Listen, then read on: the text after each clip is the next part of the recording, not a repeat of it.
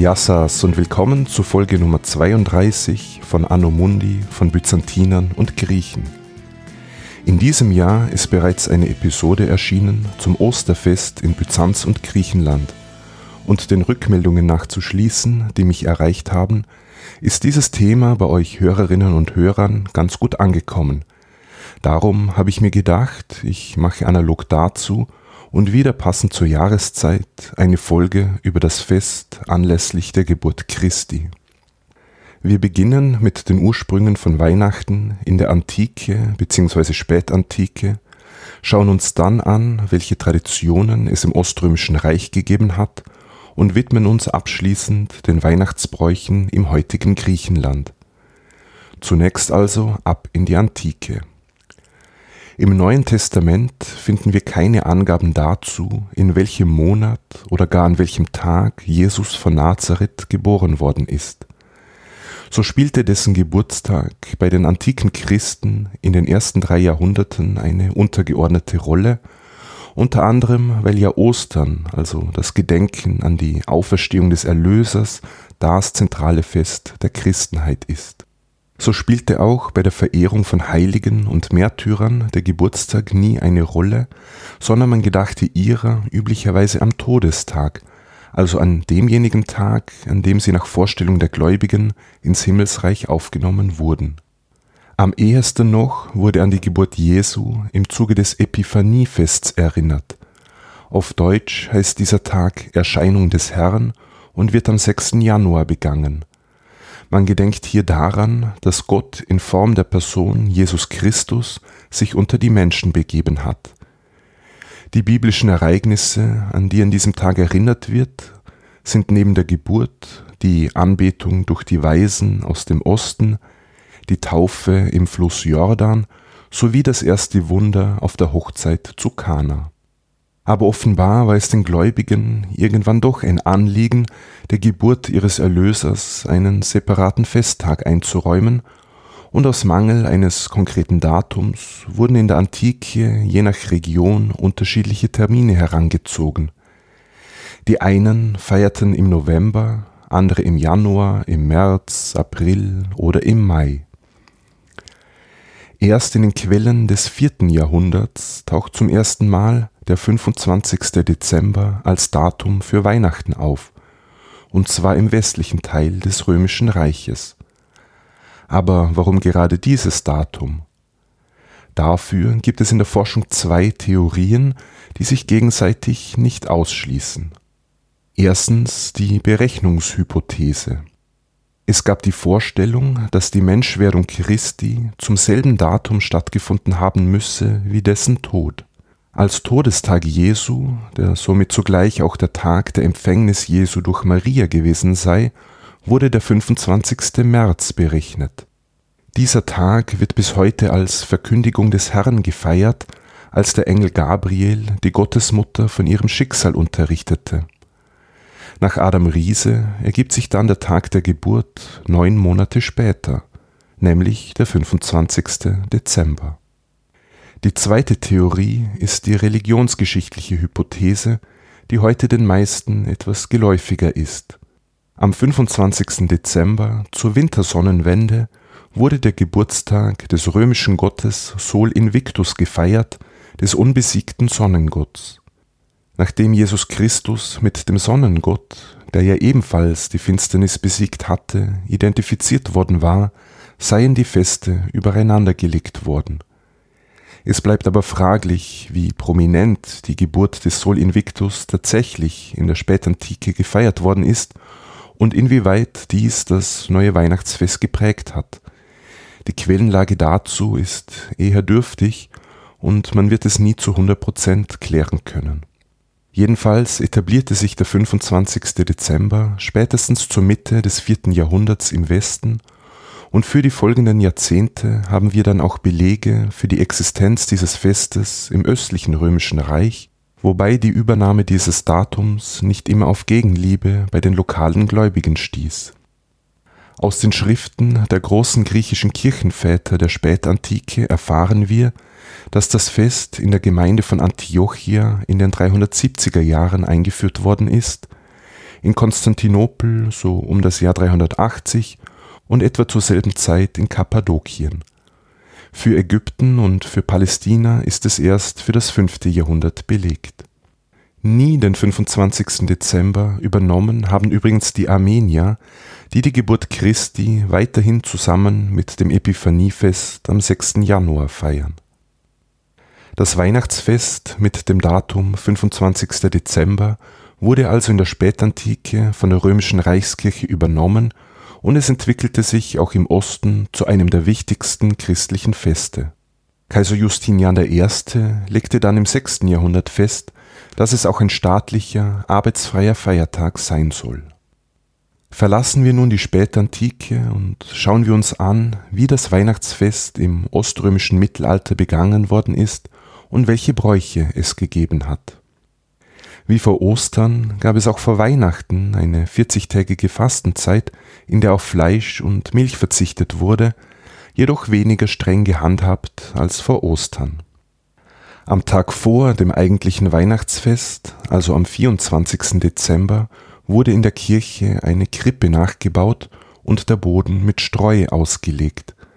Ein Knabe, der sich dort hineinlegte, symbolisierte das Jesuskind. Das schauspielerische Nachstellen der Krippenszene wurde aber nicht von allen gut geheißen. Des Weiteren gab es den Brauch, dass man für Frauen, die gerade ein Kind geboren hatten, eine besondere Süßspeise zubereitete, damit sie wieder zu Kräften kamen und genügend Milch für ihr Neugeborenes produzieren konnten. Diese Speise wurde Lochosema genannt und bestand aus gekochtem Weizenmehl oder Grieß, in das andere Zutaten wie Butter und Honig hineingerührt wurden. Man überbrachte es dann Freunden und Nachbarn. Dieses Lochosema sollte an Maria erinnern, wie sie im Kindbett lag. Die Kirche war aber mit dieser Tradition nicht glücklich, da sie sich auf den Standpunkt stellte, dass die Gottesmutter nicht wie normale Frauen die Qualen der Geburt und die anschließend notwendige Erholungsphase durchmachen habe müssen. Das wurde im späten siebten Jahrhundert auch in die Beschlüsse des Quinisext-Konzils mit aufgenommen, wo in Kanon 79 dieser Brauch verboten wurde. Laien drohte man mit Exkommunikation, Priestern mit Amtsenthebung. Doch ohne Erfolg. Auch Jahrhunderte später wurde noch das Lochosima zubereitet und erst mit dem 12. Jahrhundert scheint dieser Brauch, zumindest in Konstantinopel, verschwunden zu sein. Rechtzeitig für Weihnachten wurde natürlich die Stadt für den Festtag schön herausgeputzt. Man schmückte die Häuser und die Türen, die Straßen wurden auf Befehl des Eparchen, des Stadtvorstehers Konstantinopels gereinigt und man verzierte Säulen mit Rosmarin, mit Myrtenästen und mit diversen Blüten. Die Kinder gingen an den Tagen ab Weihnachten von früh bis spät von Tür zu Tür und sie sangen, von Flöten und Pfeifen begleitet, sogenannte Kalanda, das sind spezielle Weihnachtslieder, und sie übermittelten Grußworte und Glückwünsche an die besuchte Familie. Natürlich nicht, ohne eine materielle Entschädigung zu erwarten, sei es in Form von Leckereien oder anderweitiger Bezahlung. Dieser Brauch hat sich übrigens bis heute gehalten und wir werden später nochmals darauf zurückkommen. Aber nicht nur Kinder gingen an Weihnachten von Haus zu Haus, auch Erwachsene waren mit Instrumenten unterwegs. Sie zogen bis tief in die Nacht singend umher und gingen von einer Tür erst wieder weg, wenn sie eine Entschädigung erhielten. Es war sogar üblich, sich an Weihnachten und den darauffolgenden Tagen zu verkleiden und das Gesicht mit Ruß zu beschmieren, Gruppen von solchen Leuten zogen durch die Straßen und führten allerhand Späße auf, nicht immer zur Freude aller Zeitgenossen. Natürlich wurde das Fest der Geburt Christi auch von offizieller staatlicher Seite gefeiert und am Weihnachtstag veranstaltete man Pferderennen auf dem Hippodrom in Konstantinopel, das immer von einer großen Menge besucht wurde und wo auch der Kaiser anwesend war. Die religiösen Autoritäten waren, wie man sich denken kann, von solchen profanen Festivitäten wenig begeistert, da man die Bevölkerung lieber in der Kirche statt im Stadion gesehen hätte. Sie kamen aber gegen die Popularität dieser Spektakel nicht an und noch im 12. Jahrhundert berichtet der jüdische Reisende Benjamin von Tudela von dem Pferderennen auf dem Hippodrom. Ohne kirchlichen Festakt ging es aber natürlich auch nicht. Das Protokoll sah vor, dass am Weihnachtstag ein Umzug stattfindet. Der oströmische Kaiser zog in voller Herrschermontur und von hohen Beamten und Militärs begleitet vom Palast aus über die Hauptstraße, die Messi, bis zur Kirche der heiligen Weisheit, der Hagia Sophia. An den Seiten stand die Bevölkerung Spalier, insbesondere die Vertreter der Zirkusparteien, die dem Vasilevs Don Romeon, dem Herrscher der Römer, ein langes Leben wünschten. Wie bei anderen Anlässen auch, wurde dem Kaiser im Exonartex, der äußeren Vorhalle der Hagia Sophia, die Krone vom Haupt genommen und er betrat gemeinsam mit dem Patriarchen der Hauptraum der Kirche, wo der Gottesdienst gefeiert wurde. Dort sang man besondere Weihnachtshymnen, die zum Teil heute noch in den Kirchen vorgetragen werden. So zum Beispiel gibt es das Weihnachtskontakion des Romanos Melodos, eines Hymnendichters des 6. Jahrhunderts, das folgendermaßen geht.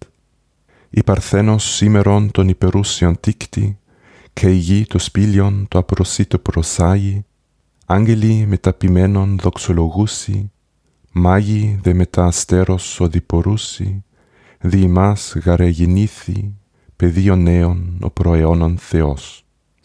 Die Jungfrau gebiert heute den, der über allen Wesen ist. Die Erde bietet eine Höhle dar dem Unzugänglichen. die Engel lobpreisen mit den Hirten, die Weisen wandern dem Stern nach, denn uns ist geboren das junge Kind, der ewige Gott. Wer wissen will, wie das in schöner, gesungener Form klingt, der findet in den Show Notes einen Link zu einem YouTube-Video. Am selben Tag, wir sind immer noch am 25. Dezember, wurde in Konstantinopel auch ein ansehnliches Festmahl im großen Palast veranstaltet, denn schließlich musste das 40-tägige Fasten gebrochen werden. Geladen waren die Würdenträger des oströmischen Staates, aber auch ausländische Vertreter sowie zwölf arme Personen, die die zwölf Jünger Jesu symbolisierten. Von Zeit zu Zeit erhob man sich und stimmte Jubelrufe auf den Kaiser an, während dazwischen die Chöre der Hagia Sophia und der Apostelkirche Lieder sangen, die die Geburt Jesu priesen. Wie an Ostern auch wurde es an Weihnachten unterlassen, Personen wegen kleinerer Vergehen einzusperren, und für Kleinkriminelle gab es eine Amnestie. Nachdem wir uns die Weihnachtstraditionen für das mittelalterliche Ostrom angeschaut haben, möchte ich noch darauf eingehen, wie dieses Fest im heutigen Griechenland begangen wird. In der Folge zum Osterfest habe ich lang und breit darüber referieren müssen, wie das Datum berechnet und welcher Kalender verwendet wird. Mit Weihnachten ist es da einfacher, denn es handelt sich um einen fixen, auf den 25. Dezember festgelegten Feiertag. Hinsichtlich des Kalenders gibt es eine Spaltung quer durch die orthodoxen Kirchen. Die griechisch, die bulgarisch und die rumänisch-orthodoxe Kirche etwa verwenden heutzutage für die unbeweglichen Feiertagen den neujulianischen Kalender der für die nächsten Jahrhunderte dem gregorianischen Kalender entsprechen wird. Die Griechen, die Bulgaren und die Rumänen feiern also das Weihnachtsfest am selben Tag wie die Katholiken und die Protestanten.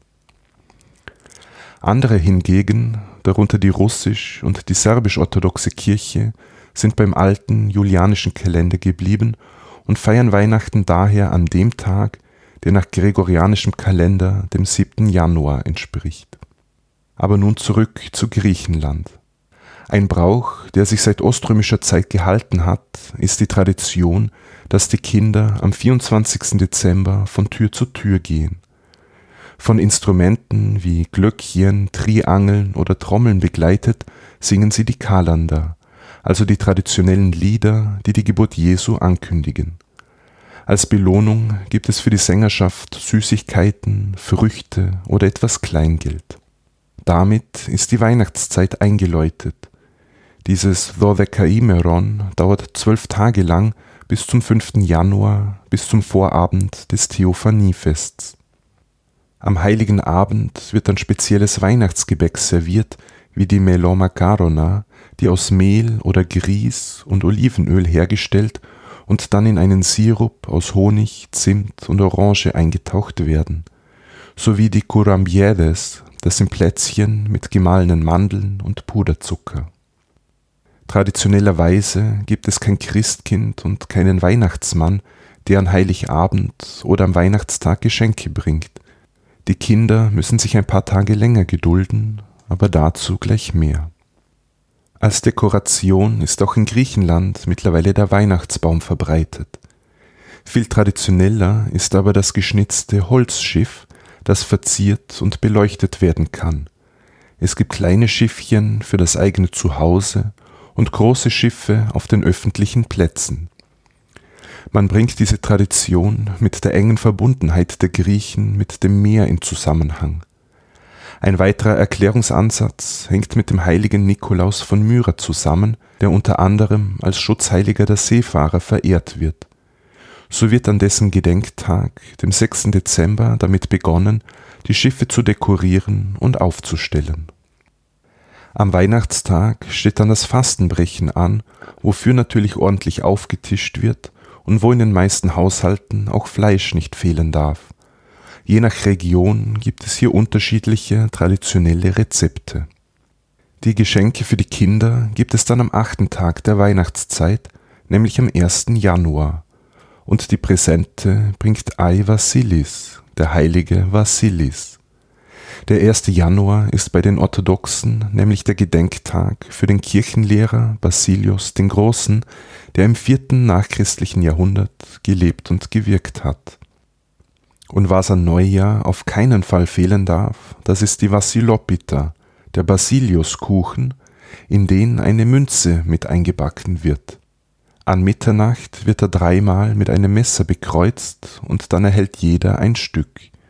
Wer schließlich die Münze in seinem Kuchenstück entdeckt, dem ist im anstehenden neuen Jahr viel Glück beschieden. Von der dazugehörenden Legende gibt es mehrere Versionen, die in den Details voneinander abweichen. Eine Version lautet wie folgt. Ein römischer Präfekt forderte von der Stadt Caesarea in Kappadokien hohe Steuern. Daraufhin ging der Bischof der Stadt, Basilius der Große, zu den Reichen, die ihm alle bereitwillig Münzen und Schmuck übergaben. Als Basilius die gesammelten Abgaben dem Präfekten überreichen wollte, war dieser so gerührt, dass er die Steuern erließ. Nun wusste natürlich keiner mehr, wem was gehörte. So erließ Bischof Basilius den Auftrag, alle Münzen und Schmuckstücke in Kuchen einzubacken und an die Bevölkerung zu verteilen. Nach einer Version nur an die arme Bevölkerung, nach anderer Version erhielt jeder wie durch ein Wunder genau das zurück, was er ursprünglich gegeben hatte. Zum Abschluss möchte ich noch die Galliganseri erwähnen, die im Volksglauben Griechenlands und Südosteuropas weit verbreitet sind. Die Galliganseri sind eine Art Kobolde, dunkelhäutig, hager und furchteinflößend. Für gewöhnlich leben sie in der Unterwelt, wo sie am Weltenbaum nagen und sägen, damit dieser zusammenbreche. Nur in der Zeit des Dodekaimeron, den zwölf Weihnachtstagen, also der dunkelsten Zeit des Jahres, kommen sie an die Erdoberfläche, wo sie in Häuser eindringen und den Menschen zur Qual werden.